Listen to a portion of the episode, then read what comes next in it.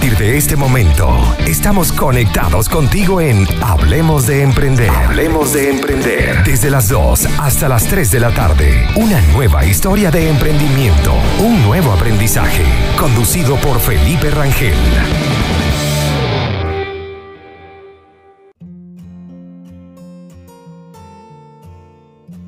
Bienvenidos a un nuevo episodio de Hablemos de Emprender. Hoy hablaremos sobre los beneficios de una web y cómo aprovecharla en nuestras vidas. Recuerden que estamos en Conectados Contigo Radio bajo la dirección, producción general y en los controles con Maylin Navega y quien les habla el día de hoy, Felipe Rangel, que pueden ubicarme a través de mi cuenta de Instagram como arroba soy Felipe Rangel. También los invito a visitar la página www.conectadoscontigoradio.com donde podrán ver toda la programación y además podrán conseguir también noticias que se suben constantemente. Este programa llega gracias a nuestros aliados comerciales y es que cuando te provoque un rico golfeado, entonces debes correr a la cuenta de arroba y disfrutar del sabor venezolano. También puedes consultar el servicio de delivery a través del más 569 3678 Pero si lo que estás buscando es desesperadamente un buen contador o necesitas legalizar tu empresa, Invertir en Chile te tiene la solución. Para eso puedes contactarlos a través del más 569-6434-6579 o a través de su Instagram como arroba invertir en. Empezamos nuestro episodio hablando de los beneficios de una web y cómo aprovecharla en nuestras ventas. Eh, definitivamente, si tienes una página web, puedes atraer visitantes gracias a un buen contenido la rapidez con la que los usuarios pueden encontrar lo que buscan, la facilidad del acceso y la compatibilidad para ser vista desde cualquier dispositivo o pantalla serán claves muy importantes para poder potenciar tus ventas y sacar mejor provecho de tu página web. Pero sobre este tema tenemos eh, un invitado bastante especial que tiene grandes conocimientos sobre él y es José Maldonado, quien es profesor, consultor, mentor, fundador de consultores y pudiéramos decir muchísimos títulos más importantes. ¿Cómo estás, José? Bienvenido. Hola, Felipe. Muchas gracias por la invitación. Súper bien, disfrutando de esta oportunidad y además lo que comentaba un poco fuera de cámara, se está reactivando la economía, se está reactivando gente y lo que le he dicho a mucha gente, el sol sale para todos, pero la reactivación no va a ser como el sol. Aquí cada uno tiene que hacer su propia velita, iluminar a los que están cerca de uno y entre todos vamos a iluminar mucho más. Así es, hay que irse adaptando y bueno, entendiendo cómo va funcionando esta dinámica del entorno. Eh, bueno, eh, yo le digo ahorita empezando José, pero ya sabe que hay confianza y le vamos a, decir durante la entrevista profesor Maldonado porque es con lo que me siento más familiarizado. No, eh, profesor, yo creo que lo, como podamos iniciar con esta entrevista, lo, importante sería, lo primero sería entender la presencia digital. ¿Qué impacto puede tener esto en, el mundo de los negocios? Yo te diría que la manera como nos estamos moviendo, como nos estamos comunicando, como estamos desarrollando los negocios, tener una presencia digital fuerte, una presencia digital inteligente es fundamental, es indispensable así sea uno simplemente eh, una tienda en línea, hoy en día se nos hace difícil tener el contacto directo y personal. Si uno presta algún servicio de la naturaleza que sea, si yo les digo, mira, tengo tal o cual cosa, lo primero que la gente va a ir a buscar es en Internet.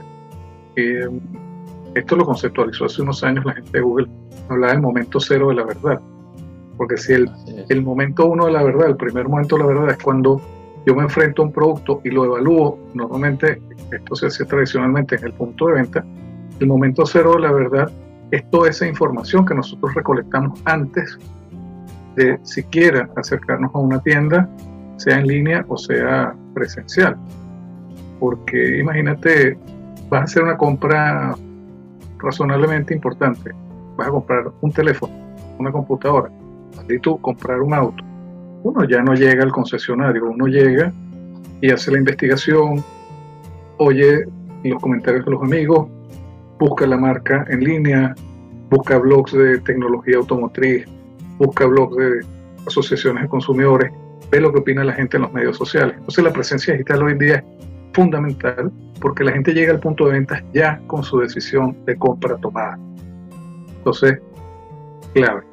Y dentro de la presencia digital, yo diría que el punto fundamental, y esto en general, porque cada caso particular puede tener variaciones, pero en general el sitio web es el centro de esto alrededor de lo que gravitan las distintas otras cosas y tiene su propósito particular. Buenísimo que empezamos con eso, profesor, porque suele pasar con varios emprendedores que, que, suelen tener un poco la visión errada en ese aspecto, que dicen, pero es que yo no vendo un producto por internet, ¿para qué tener presencia digital? Que a veces ni siquiera lo enlazan con tener una página web, sino que no tienen ni siquiera interés en tener redes sociales o cualquier otro medio digital para profundizar eso. Y bueno, sabemos que el marketing, en este caso el marketing digital, está creciendo cada vez más. Eh, y, bueno, lo hemos visto que hay un proceso de aceleramiento más, ah, más rápido con, con, el tema del COVID que se está viviendo, porque muchas personas que sí estaban ya con presencia digital hacían mención en que querían digitalizar su negocio, en que había que hacerlo, pero todos te hablaban en proyección a mediano o largo plazo hasta que llegó la situación, ¿no?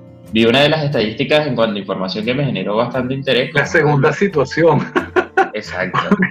En Chile tuvimos la primera situación social. Además. En octubre ahora tenemos la situación sanitaria, que, que no, ya, ya, teníamos práctica, pues.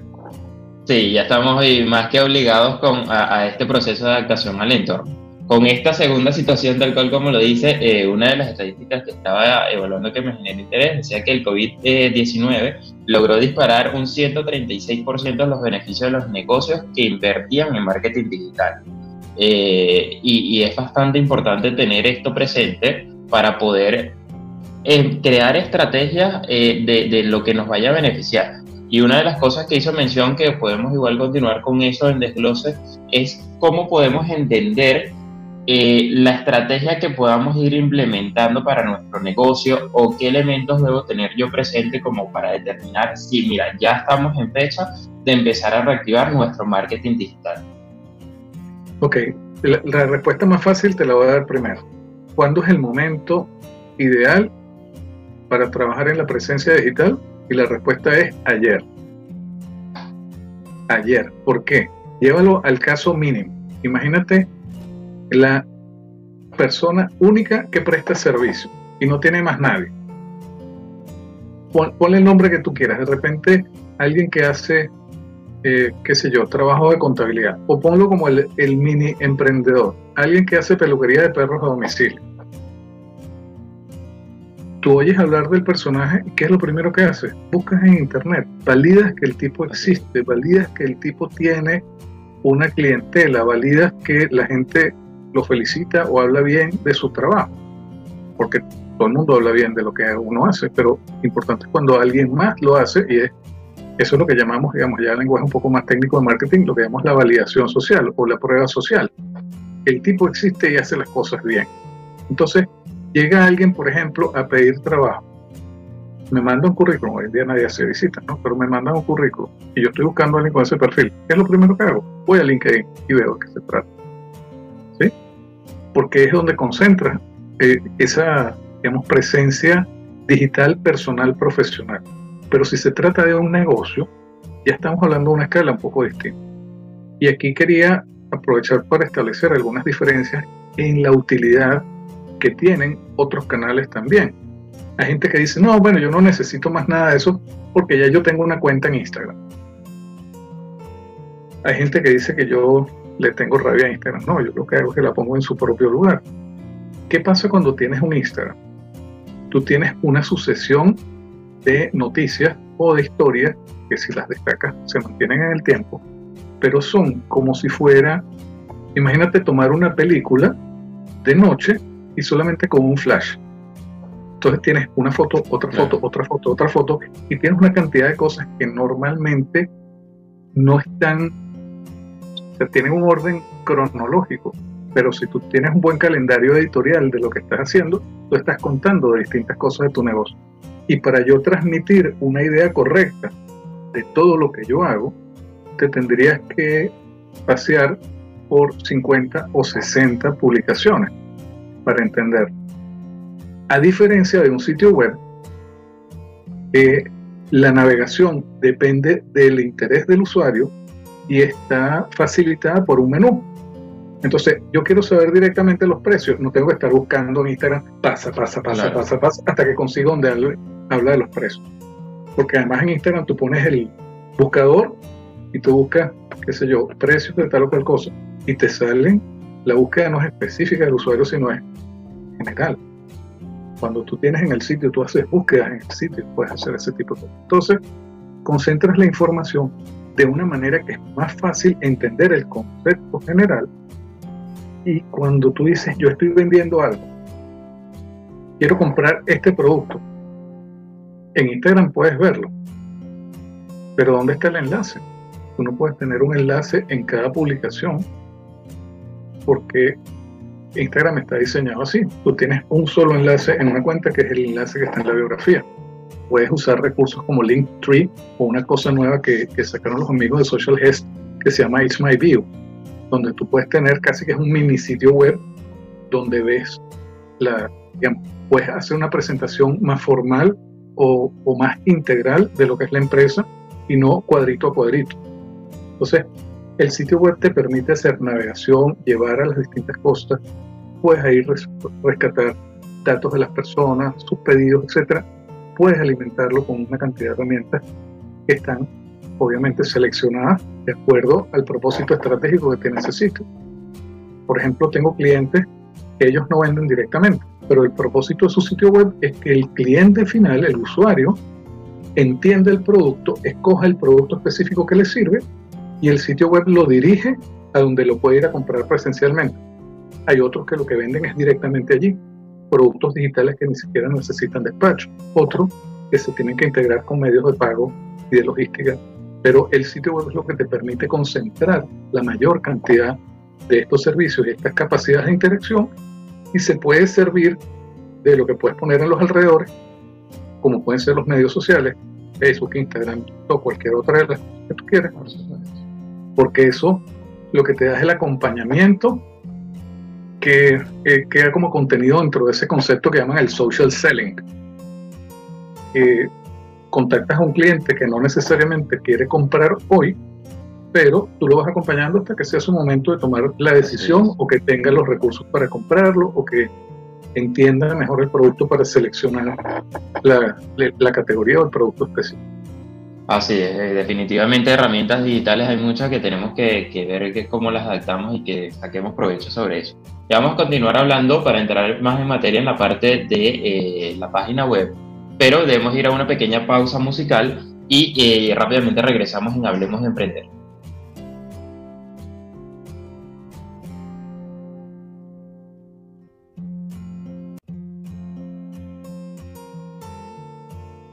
Regresamos a Hablemos de Emprender, lo mejor del mundo de los negocios en un solo lugar. Recuerden que pueden escribirnos a través de nuestro WhatsApp de la radio, eh, más 569-8598-3924, donde pueden hacernos todas sus preguntas, eh, comentarios o sugerencias. Y también pueden hacerlo a través de mi Instagram como arroba soy Continuando con nuestro invitado el día de hoy, el profesor Maldonado, José Maldonado, eh, ya nos estaba dando información sobre la digitalización de nuestro negocio, la importancia de tener la presencia digital. Sin embargo, profesor, vamos a, retomar porque ya nos dio un poco de la importancia de tener una página web, pero eh, me gustaría que las personas de verdad aterricen eh, al 100% esta idea y, además de entender la importancia es saber para qué se pudiera crear una web, con qué propósito, con qué fin podemos darle el enfoque para tener una página web, porque no se trata solamente de tenerla ya, sino que tiene que tener una estrategia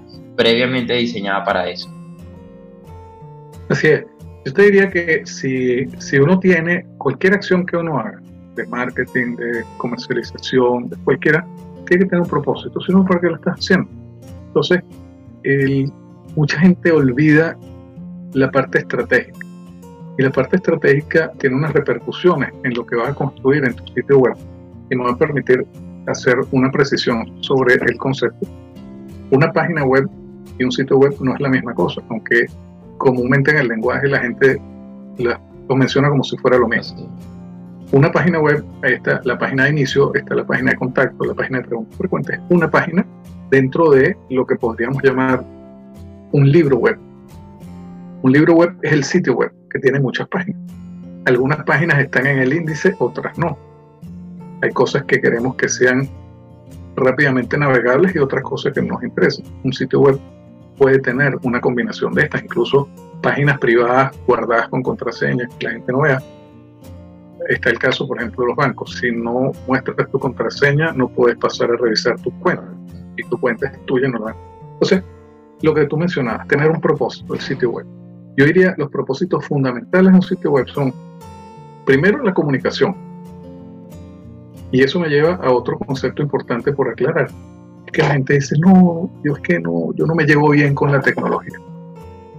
Amigos, la tecnología es el problema de quien está programando el sitio web, quien está programando la herramienta. Si nosotros estamos usando WhatsApp, Facebook, Instagram, etcétera, la tecnología que en humanos es quien hizo esa programación. Nosotros estamos usando una herramienta de comunicación. Entonces, no, no busquen complicarse donde no hace falta complicar. Entonces, ¿para qué usamos un sitio web? Principalmente comunicación. Y esa comunicación puede ser mostrar los productos. Puedo ir varios pasos allá. Yo puedo usar un sitio web para manejar relación con mis clientes, clientes potenciales y clientes ya recurrentes. Entonces, lo que le decía, el sitio web donde podemos insertar distintos otros servicios, por ejemplo, tenemos clientes, sobre todo en, en negocios donde están asociados a la venta y a la venta de business to business, donde la relación con el cliente es fundamental. Entonces, a ese sitio web que tiene esa vocación de relación y de manejo de la relación, le inserta uno, por ejemplo, un servicio de CRM con automatización. Entonces, teniendo eso, eh, cuando uno instala un sistema de esto, instala unos scripts de seguimiento, unos pequeños líneas de código de seguimiento, tal como, como puede ser de Google Analytics. Entonces yo sé quién visitó, cuándo visitó, a qué hora, e incluso eso conectarlo con sistemas que me dan una valoración de los potenciales clientes. Yo sé que Felipe Rangel visitó mi sitio web tal día, a tal hora, durante tanto tiempo, visitó esta y esta y esta y estas páginas, y entonces yo sé quién está más interesado o no para dirigir mejor mis, mis esfuerzos comerciales. Entonces, si está orientado a la comercialización en general, este sistema te ayuda muchísimo. Cuando estás comercializando en el sitio específicamente, pues ya insertas servicios de catálogo para escoger productos, carrito de compra, pago, etc. Pero yo diría, la, el, la, la reina de todas las eh, prioridades dentro de un sitio web es la comunicación. Y la comunicación que puede ir asociada a estos servicios específicos y la satisfacción de esos servicios. Y, y hay un punto que creo que es súper importante, el tema estratégico. Mucha gente simplemente hace como si fuera rellenar una plantilla. ¿Quiénes somos? ¿Dónde estamos? Etcétera. El clásico menú de un sitio web, de cuáles son nuestros productos, quiénes somos, dónde estamos, es hay gente que dice que, bueno, pero eso es un lugar común, yo quiero hacer algo distinto. Los lugares comunes son comunes porque funcionan. Pero la parte importante está cómo manejas eso que está detrás. Cuando tú tienes quiénes somos y realmente lo que estás poniendo ahí es relevante y está alineado con el propósito del objetivo que tú tienes para ese sitio. No es simplemente somos un grupo de profesionales dedicados a dónde está lo que tú le aportas a la gente. Entonces, el diseño de esa comunicación es fundamental. Y, mm, y hay tres, digamos, mm, digamos, preguntas claves que tenemos que responder cuando estamos construyendo un sitio web. Son tres preguntas que el público se hace cuando visita esto. Y son muy sencillas. Uno, ¿estoy en el lugar correcto?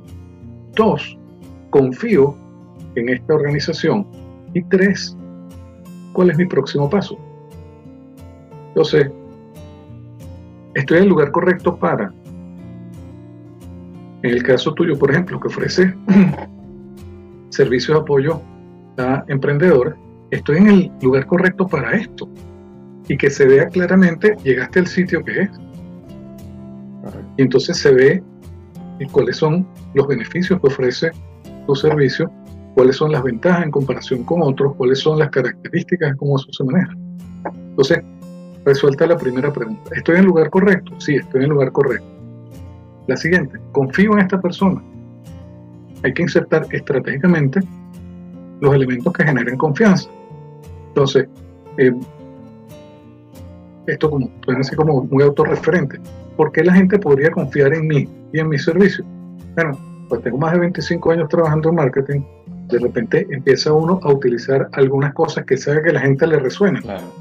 Tuve la fortuna. En ese caso, profesor, le interrumpo, eh, sería, eh, genera más impacto transmitirlo con datos eh, estadísticos. O sea, no solo entiendo que no siempre se puede hacer, pero si se pudiera, genera mayor impacto. Es que de acuerdo al propósito vas a escoger lo que tú quieras. Por ejemplo, yo puedo decir lo que te decía, tuve la fortuna de trabajar en una empresa que me que me pagó unos cursos en Kellogg, que es la universidad que es la mamá del marketing. Voy a estudiar en Harvard, entonces digo, yo estudié en Harvard y estudié en Kellogg, y ah, este, algo bueno de tener. Entonces eso genera confianza, aunque no sepan específicamente qué fue lo que yo hice. De repente tú dices, em, yo soy consultor certificado en, en marketing digital por WSI. Entonces, la gente que conoce eso sabe que esto está certificado cuando tú dices, por ejemplo, he estado trabajando con unos abogados. Entonces, estos abogados dicen, escritorio seleccionado por la revista tal o cual, especializada en derecho, como los mejores abogados mercantiles de América Latina. Elementos que te generen esa confianza, experiencia, certificaciones, y lo que tú dices, estadística, también es fundamental. Eh, no, no, sé si ya lo, lo, quitaron, pero hace muchos años, en, sobre todo en los Estados Unidos, McDonald's ponía más de yo no sé cuántos billones de hamburguesas servidos. Sí, correcto. Entonces, son elementos que te generan confianza. Las estadísticas. Hemos atendido yo no sé cuántos clientes. Estamos en este negocio desde 2010. Estamos en tal. O sea, son elementos que generan confianza. Y, eh, y la tercera pregunta es: ¿qué hacer? ¿Cuál es mi próximo paso? Oye, me interesa esto elementos de acción.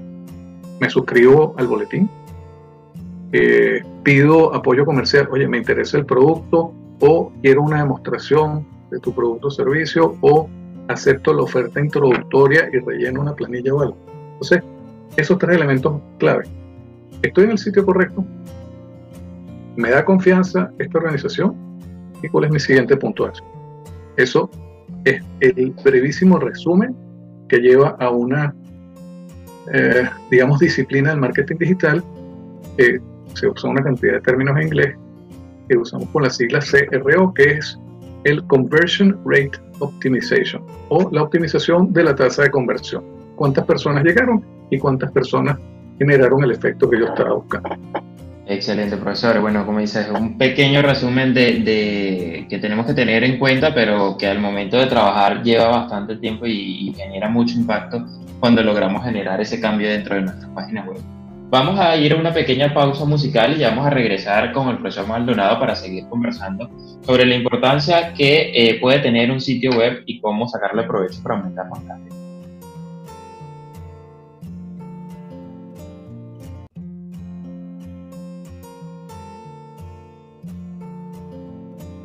Regresamos a Hablemos de Emprender, lo mejor del mundo de los negocios en un solo lugar. Recuerden que si quieren volver a escuchar esta entrevista o si quieren compartirla, posterior a, esta, a este en vivo que están escuchando por la radio, conectados contigo radio, eh, lo van a conseguir en formatos podcast eh, y, y, a través de Spotify y también a través de YouTube. Lo pueden conseguir a través del perfil de la radio como Conectados Contigo Radio. Continuando con nuestro invitado del día de hoy, el profesor Maldonado, bueno, ya nos ha dado una dosis bastante interesante de elementos que debemos estar cuidando y cómo empezar a sacar provecho de nuestro sitio web. Eh, cuando hablamos de términos, profesor, que hay que empezar a familiarizarse, indiferentemente de que quizás hay algunos emprendedores que ya vamos a hablar un poquito más adelante de eso, que, que se lancen a, a, diseñar su propia página en la medida de lo posible, ¿no? Por reducción de costos quizás, o por proactividad. Hay muchos elementos que quizás ahí pudiéramos evaluar pero indiferentemente si ellos estén desarrollando su sitio o tengan un programador más especializado en esta área, qué términos deben tener ellos muy pendientes, qué términos deben conocer y qué términos deben cuidar, eh, como por ejemplo lo que es el término del SEO, eh, que sé que eso nos va a dar toda una clase, pero qué otros elementos eh, nos puede manejar para que nosotros hagamos como una especie de auditoría o un cuidado de lo que debemos cumplir. Bueno, cerramos la, la sección anterior con, con, esas siglas del CRO, Conversion Rate Optimization, y este es otro de las disciplinas de marketing digital que es Search Engine Optimization, optimización para los motores de búsqueda. Yo, así como hicimos el super resumen de, de CRO, el super resumen de SEO es, no se trata de encantar a Google, porque lo primero que hay que entender es que Google trata de encantar al usuario, al que está consultando las búsquedas. Entonces, Google lo que trata de hacer a través de sus reglas y sus algoritmos, etcétera, es tratar de ver cómo el cliente de ellos, su cliente de búsqueda, queda más complacido. Entonces, ¿por qué complacer a Google? Sáltate a Google, complace al cliente, al que está buscando, de una manera que Google lo entienda. Esa es la explicación más básica de SEO. Traducido al castellano y además eh, conectado con lo anterior, cuando la gente llega al sitio y dice, llegué al sitio correcto para esto que estaba buscando, Google sabe que si lo puso como un resultado de búsqueda y la gente no vuelve al buscador en los siguientes minutos, esa gente se quedó navegando allí y su consulta quedó satisfecha. Google mide cosas como, por ejemplo, si yo estoy buscando, eh, qué sé yo, estamos aquí, vamos a ponerle un ejemplo chileno, yo estoy buscando servicios de sopa y pillas a domicilio y entonces me salen unos resultados en el buscador y toco el primero o el segundo, cualquiera de esos, y veo que no me satisface, regreso inmediatamente al buscador. Entonces Google dice, pero si te acabo de dar algo, no te gustó, no te gustó, por eso estás aquí de regreso. Eso es alguno de los, de los mini ejemplos de cosas que podrían estar. La optimización para buscadores se clasifica, digamos, académicamente eh, como en tres partes. Uno, las cosas que afectan al sitio completo, otra, las que afectan a cada una de las páginas de ese sitio, y otro, lo que llamamos el SEO externo, es fuera del sitio.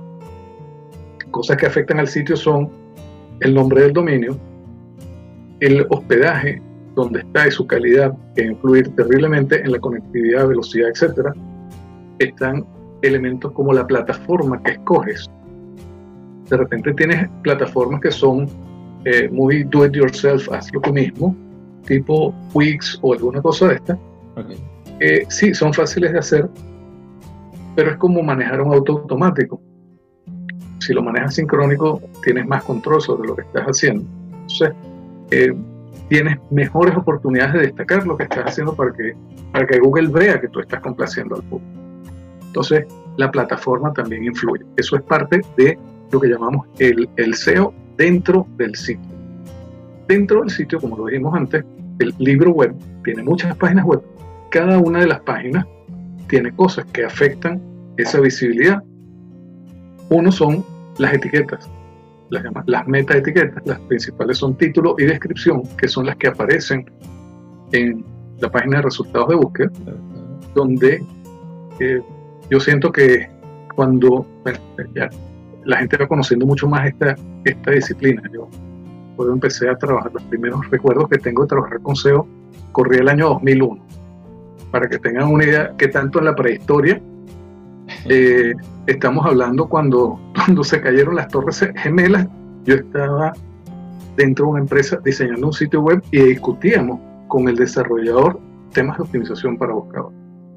Entonces, cuando, cuando estamos trabajando, eh, tenemos algunos conocimientos técnicos que tenemos que manejar y dentro de cada una de las páginas hay cosas que tenemos que mostrar. Título y descripción que aparecen, como les dije, en, en la página de resultados, pero hay otras cosas que no son tan visibles a la gente, que son, por ejemplo, la jerarquía de los contenidos. Cualquiera que ha usado Microsoft Word, por ejemplo, ha utilizado lo que llaman los estilos. Este es el clásico, la gente muchas veces se consigue con esto cuando está haciendo un trabajo importante, un trabajo de grado. No necesitas el título 1, título 2, título 3, porque es lo que te permite después sacar la tabla de contenido. En el HTML de un sitio web hay el equivalente a eso, que son lo que llaman los encabezados. En inglés usan la letra H de heading, H1, H2, H3, H4. Entonces, esos son clasificación y orden de los contenidos, que Google dice, si el contenido está ordenado, debe ser un contenido más inteligente que si está desordenado. Entonces, ese tipo de cosas suma puntos. Eh, las etiquetas, por ejemplo, de las fotografías. Las fotografías deben tener, pueden tener un título descriptivo, pueden tener el nombre del archivo, pueden tener palabras claves allí, pero tiene una etiqueta que se llama el texto alternativo, que le dice al buscador de qué se trata esa fotografía. No necesariamente una descripción de la foto, sino el contexto de lo que se está haciendo. Eh, otros puntos importantes, la velocidad de carga, fundamental. La velocidad de carga depende de qué tan pesado es el contenido que tenga, qué tan complicada es la programación del sitio web y por supuesto la calidad del, del hospedaje que lo mencionábamos hace un rato. Y algunos ejemplos de SEO fuera del sitio son las referencias externas.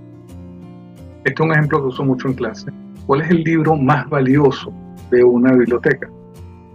Y no es el más caro, no es el que costó más plata.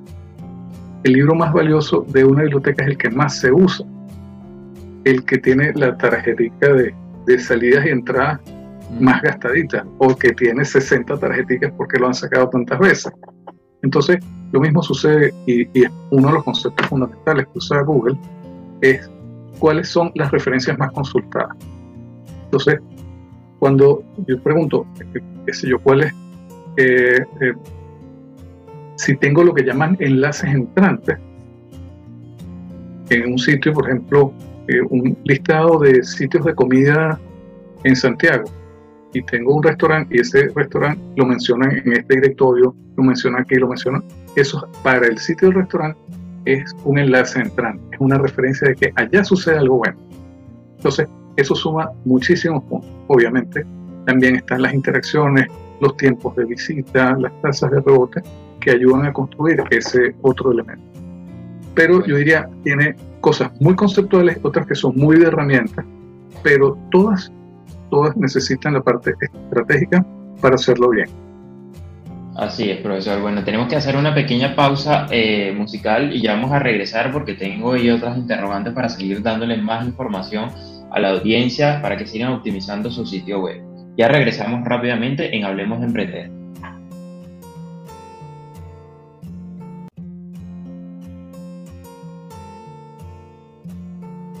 Regresamos a Hablemos de Emprender. Ya estamos en nuestro último bloque, pero que vamos a seguir obteniendo más información y recomendaciones para aplicar con todas estas estrategias de optimización de nuestro sitio web para seguir aumentando las ventas.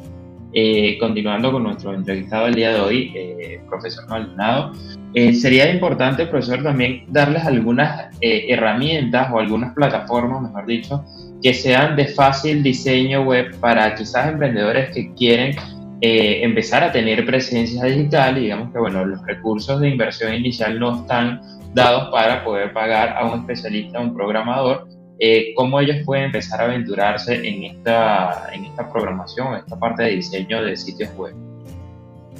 Muy bien, yo diría que plataformas, podríamos empezar hablando de los clásicos y, y los más usados. Lo más usado en el planeta sigue siendo WordPress. WordPress recordarán, nació como blog a finales del siglo pasado, son horriblemente lejos, y esa evolución como blog lo convirtió en la herramienta de primera elección de muchos diseñadores, porque es primero muy versátil, se pueden hacer cosas tan complicadas como uno quiera o como tan sencillas como uno necesite. Yo no creo que sea muy difícil de, de manejar. Hay algunos sitios de hospedaje que te, que te ofrecen el digamos, te lo premontan para que tú simplemente trabajes los contenidos y varias otras cosas. En general, este tipo de soluciones se apoya no solamente en lo que es el programa base, en lo que es la, lo, que llamamos el, el, programa para el manejo de contenido, o el, lo llaman en inglés el CMS, el Content Management System, sino que además se le instalan otros pequeños programitas que lo, lo que llaman los plugins. los plugins hay plugins, por ejemplo, para montar una tienda, para montar una galería de fotos, para hacer un chatbot, para... Hay distintos plugins para ese tipo. Eso es, digamos, como las soluciones generales como de primera elección. otras que son como más favoritas de, quienes les gusta echar código, están Joomla y tal vez eh, ser el favorito de algunos, pero no es tan recomendable si uno quiere hacer algo rápido y fácil. De repente hay cosas como Wix, que ha evolucionado mucho. Antes Wix funcionaba sobre Flash, entonces era invisible a los buscadores. Eso le dejó muy mala fama, que se ha venido, digamos, recuperando. Y era bastante lento antes también. Sí, precisamente por eso, porque un sitio que está desarrollado en Flash lo que hace es que descargas el sitio completo y después navegas en eso que ya descargaste. Entonces, entonces cuando estás utilizando este tipo de otras plataformas, por ejemplo WordPress, de manera, te va dosificando el contenido, incluso si tienes una página que es muy larga y que tiene fotos abajo, hasta que tú no llegas a esa pantalla no carga la foto. Entonces eso te acelera la, la presentación de los otra plataforma que he estado revisando recientemente, a pesar de que el nombre no es muy bueno para el español, eh, se llama Duda, como cuando uno tiene una duda. Entonces, eh, eh, creo que cuando, cuando diseñaron eso y le pusieron el nombre, no pensaron el público que habla castellano. Pero este sitio Duda entiendo que tiene mucha versatilidad, mucho más allá de un Wix, pero es muy fácil, es muy drag and drop, que, que ayuda mucho. Y he escuchado muy buenos comentarios de, de, colegas que han montado tiendas con duda y que son rápidas de montar, muy fáciles de administrar y ya tienen sus plugins para conectarse con, con sitios de pago y este También hay otra gente que ofrece los servicios ya completos, ¿no? Entonces de repente llegas a, a un sitio, ahí hay varios por acá, no quisiera repetir componerme que suene como a, como a, anuncio comercial, pero hay gente que de repente te dice, monta tu tienda con nosotros y no, no tienes un pago grande inicial, sino que como ellos te dan el hospedaje y distintas cosas, entonces te están cobrando 30, 50, 60 mil pesos mensuales, pero se te incluye una cantidad de servicios que ya están allí, pero no estás pagando, este es el sitio web. Em, si hablamos, por ejemplo, de, temas de comercio electrónico, en WordPress están digamos, los plugins más conocidos, hay uno que se llama WooCommerce y otro que se llama BigCommerce, que son así como los más reconocidos allí. Hay otras plataformas que están dedicadas específicamente a comercio electrónico, como por ejemplo PrestaShop y Magento, pero normalmente se, seleccionan cuando ya uno tiene un catálogo relativamente grande. Al igual que Shopify, Shopify también es otra plataforma. Shopify, sí. Eh, en general, eh, son, son cosas que se seleccionan cuando uno ya tiene un catálogo más grande, o, más bien cuando sale de las capacidades de los otros. Uno montas una tienda o un supermercado sobre un WooCommerce, una cosa de esa, sino que lo montas en una, una, un manejador de contenidos especializado para comercio electrónico. Pero si tienes eh, productos, tienes 2, 3, 5, 10 productos, 60 productos, lo puedes manejar con estas plataformas más sencillas. Perfecto. Eso podrían ser algunas recomendaciones. Bien, y dentro de los elementos de las cosas que también tenemos que tener presente para cuidar en un sitio web o, que tengamos que nosotros analizar para seguir creando esto de la estrategia, tiene que ver también con las analíticas, evaluar cuál es el tráfico, de eso, que, ¿de qué manera podemos nosotros analizarlo para ver el impacto que pueda tener en nuestras redes? Mira, esto es un comentario dicho como en broma, pero es muy serio. Google Analytics es una de las herramientas más peligrosas que hay porque tú dices, voy a, voy a meterme un momentico en Google Analytics a ver cómo ha estado el tráfico en mi sitio y de repente fueron una, dos, tres, cuatro, seis horas donde uno estuvo ahí tan entretenido que pasó el tiempo y nunca se dio cuenta, ¿no? Em, yo creo que el, trabajo con Google Analytics tiene que ser también pensado y, planificado. Google Analytics es simplemente uno, unas líneas de código que se insertan en el sitio web y están en todas y cada una de las páginas y eso nos permite saber cuándo entró, o sea, identificas a las personas no necesariamente con su nombre y apellido, pero puedes identificar anónimamente este usuario entró, vino, hizo, pasó tanto tiempo dentro del sitio, fue de esta página primero a esta, a esta, a esta, rellenó el formulario, volvió a venir una semana más tarde y volvió, etcétera.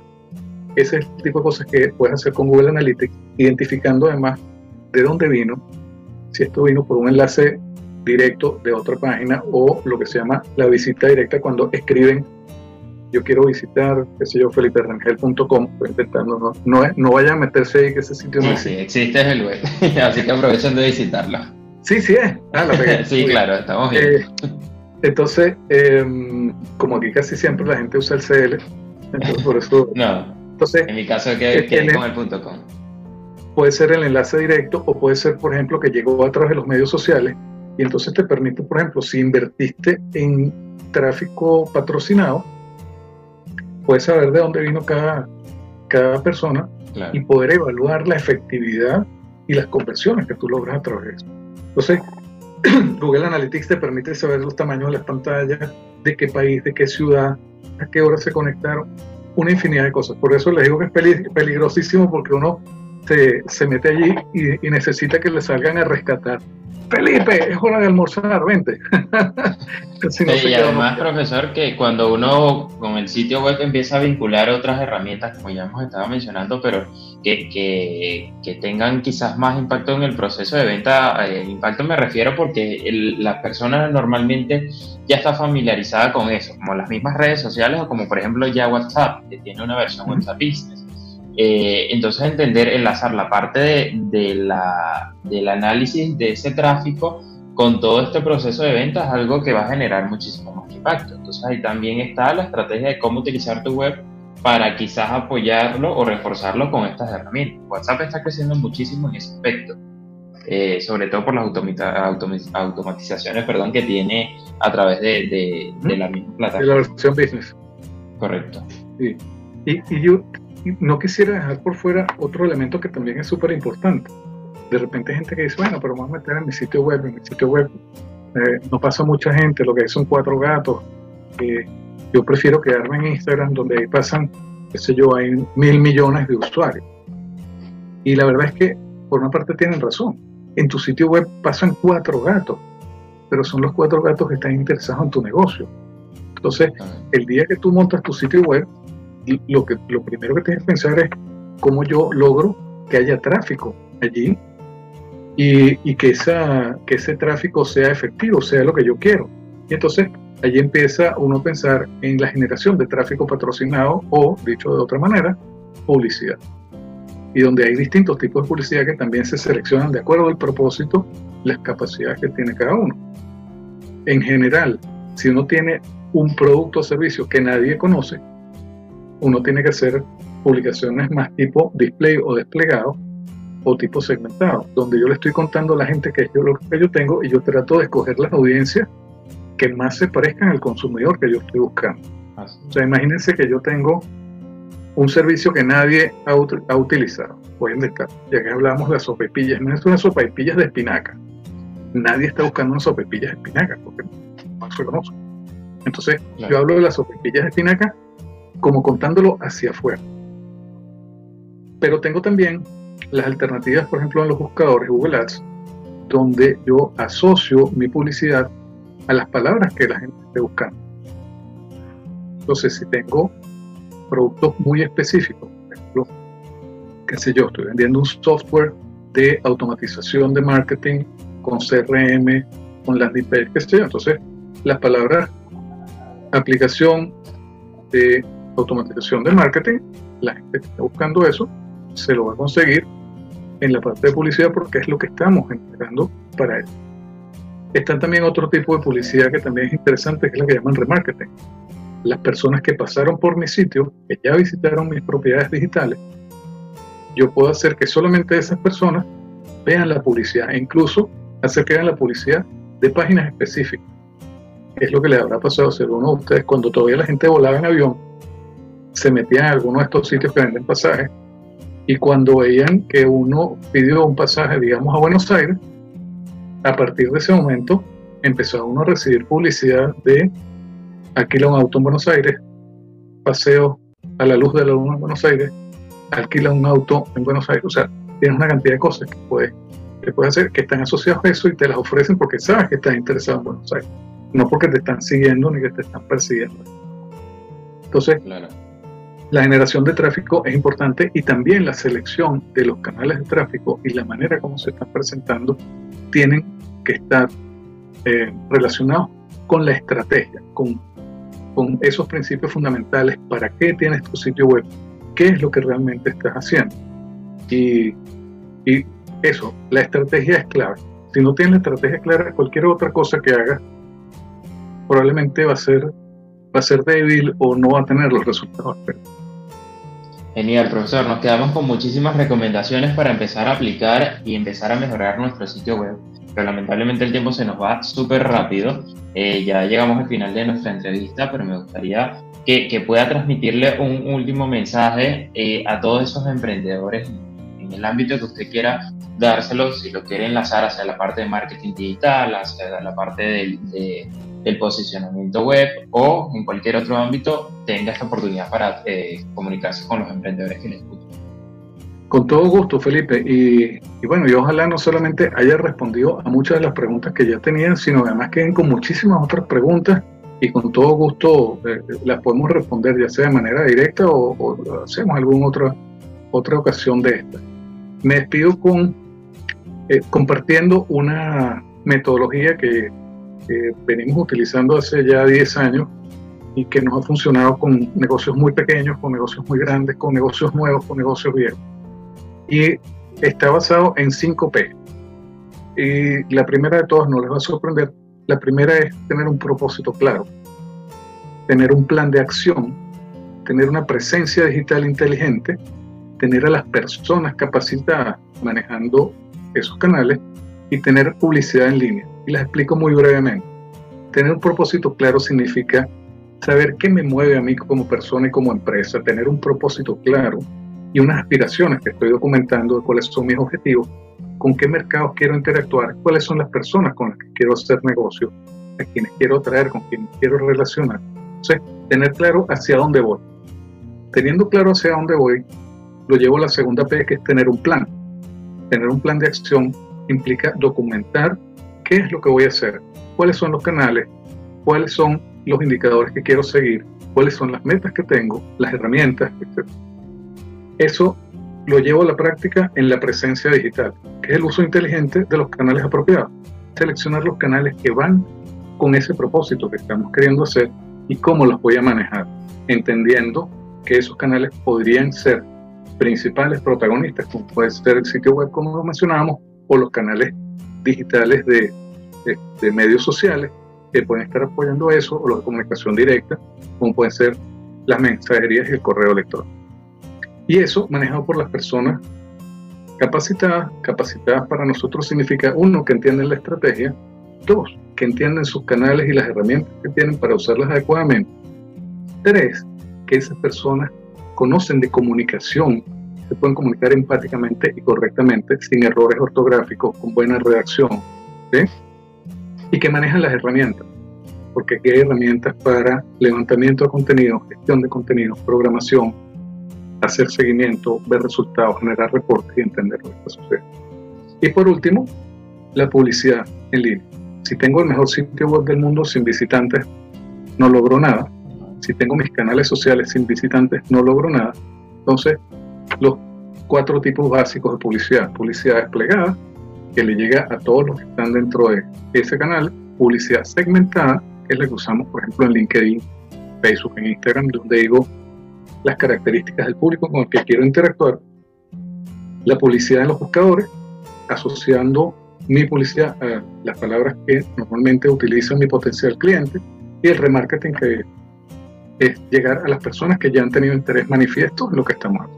Entonces esas 5P son lo que resume lo que queremos hacer en marketing digital. Propósito claro, plan de acción, presencia digital inteligente, personas capacitadas y publicidad en línea. Excelente, profesor. Muchísimas gracias una vez más. Pueden visitarlo en su sitio web www.expoconsultores.com y en Instagram salen igual, ¿no? Expoconsultores. Eh, para que puedan contactar con el profesor Maldonado, porque sé que con toda esta información van a estar trabajando y como bien dijo, van a quedar con más dudas para seguir modificando su sitio web. Nosotros nos despedimos y agradecemos también a toda la audiencia que nos estuvo escuchando. Hablo para ustedes Felipe Rangel. Pueden seguirme por Instagram como arroba soy Felipe Rangel. Y nos escuchamos en un próximo programa de Hablemos de Emprender. Sigan en Conectados Contigo Radio, eh, recuerden que estuvimos bajo la dirección, producción general y en los controles con Maylin Naveda. Cuídense y quédense en casa. Hasta luego.